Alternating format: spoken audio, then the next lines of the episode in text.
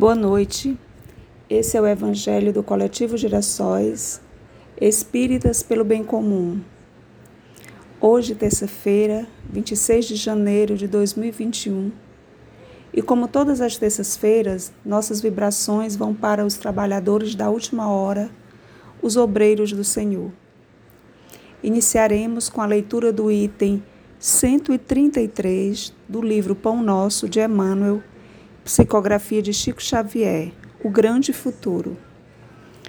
Desde os, desde os primórdios do cristianismo, observamos aprendizes que se retiram deliberadamente do mundo, alegando que o reino do Senhor não pertence à terra. Ajoelham-se por tempo indeterminado nas casas de adoração e acreditam efetuar, na fuga, a realização da santidade. Muitos cruzam os braços à frente dos serviços de regeneração e, quando interrogados, expressam revolta pelos quadros chocantes que a experiência terrena lhes oferece. Reportando-se ao Cristo diante de Pilatos, quando o Mestre asseverou que o seu reino ainda não se instalara nos círculos, círculos da luta humana. No entanto, é justo ponderar que o Cristo não deserdou o planeta. A palavra dele não afiançou a negação absoluta da felicidade celeste para a terra, mas apenas definiu a paisagem então existente, sem esquecer a esperança no porvir. O Mestre esclareceu: Mas agora o meu reino não é daqui. Semelhante afirmativa revela-lhe a confiança. Jesus, portanto, não pode endossar a falsa atitude dos operários em desalento, tão só porque a sombra se fez mais densa em torno de problemas transitórios, ou porque as feridas humanas se fazem, por vezes, mais dolorosas. Tais ocorrências, muitas vezes, obedecem à pura ilusão visual. A atividade divina jamais cessa, e justamente no quadro da luta benéfica é que o discípulo esculpirá a própria vitória. Não nos cabe, pois, a deserção pela atitude contemplativa e sim avançar confiantemente para o grande futuro.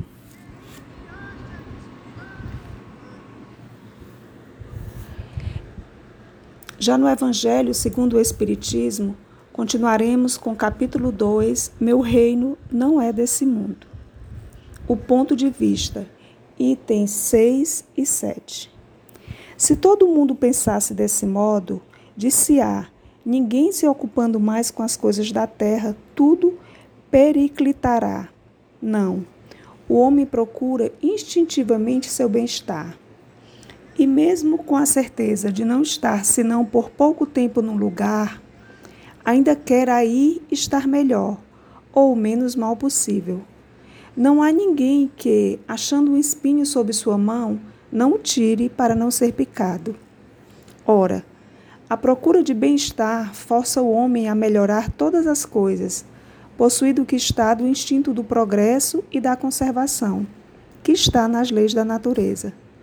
Ele trabalha, pois, por necessidade, por gosto e por dever. E nisso cumpre os desígnios da providência que o colocou sobre a terra para esse fim. Somente aquele que considera o futuro não atribui ao presente senão uma importância relativa e se consola facilmente com seus fracassos, pensando na destinação que o espera. Deus não condena, pois, os prazeres terrestres, mas o abuso desses prazeres em prejuízo das coisas da alma. É ainda contra esse abuso que estão prevenidos aqueles que se aplicam a estas palavras de Jesus: Meu reino não é deste mundo. Aquele que se identifica com a vida futura é semelhante a um homem rico que perde uma pequena soma sem com isso se perturbar. Aquele que concentra seus pensamentos sobre a vida terrestre é como um homem pobre que perde tudo, o que possui e se desespera. O Espiritismo expande o pensamento e lhe abre novos horizontes. Em lugar dessa visão estreita e mesquinha que o concentra sobre a vida presente, que faz do instante que passa sobre a terra a única e frágil base do futuro eterno, Ele mostra que essa vida não é senão um elo no conjunto harmonioso e grandioso da obra do Criador. Mostra a solidariedade que liga todas as existências do mesmo ser, todos os seres de um mesmo mundo e os seres de todos os mundos.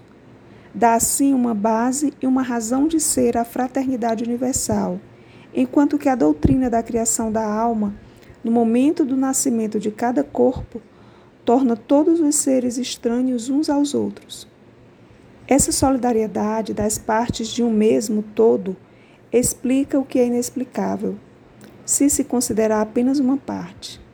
É esse conjunto que, ao tempo do Cristo, os homens não teriam compreendido, e por isso ele reservou o conhecimento para outros tempos. O ponto de vista a que se refere a leitura é o ponto de vista da vida imortal do Espírito. E aqui relembremos as palavras de Jesus: Meu reino não é deste mundo. Mas precisamos lembrar também a lei de progresso. Lei que nos impulsiona a usar a inteligência para viver bem.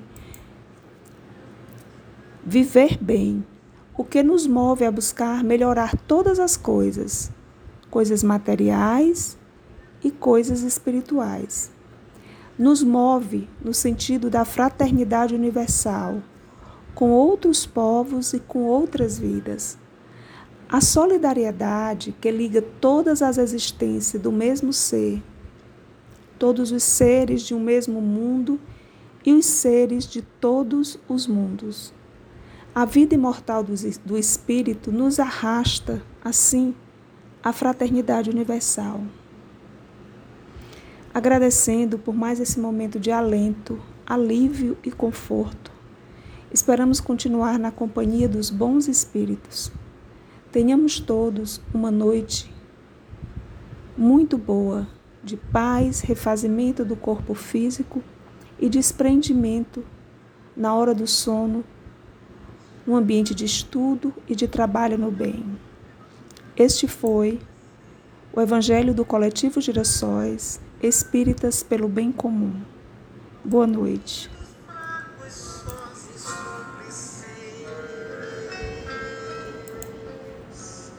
Chama-me, que finalmente eu entendi de súbito. Longe de ti, mesmo alegria. Contigo é festa e paz, mesmo de tudo.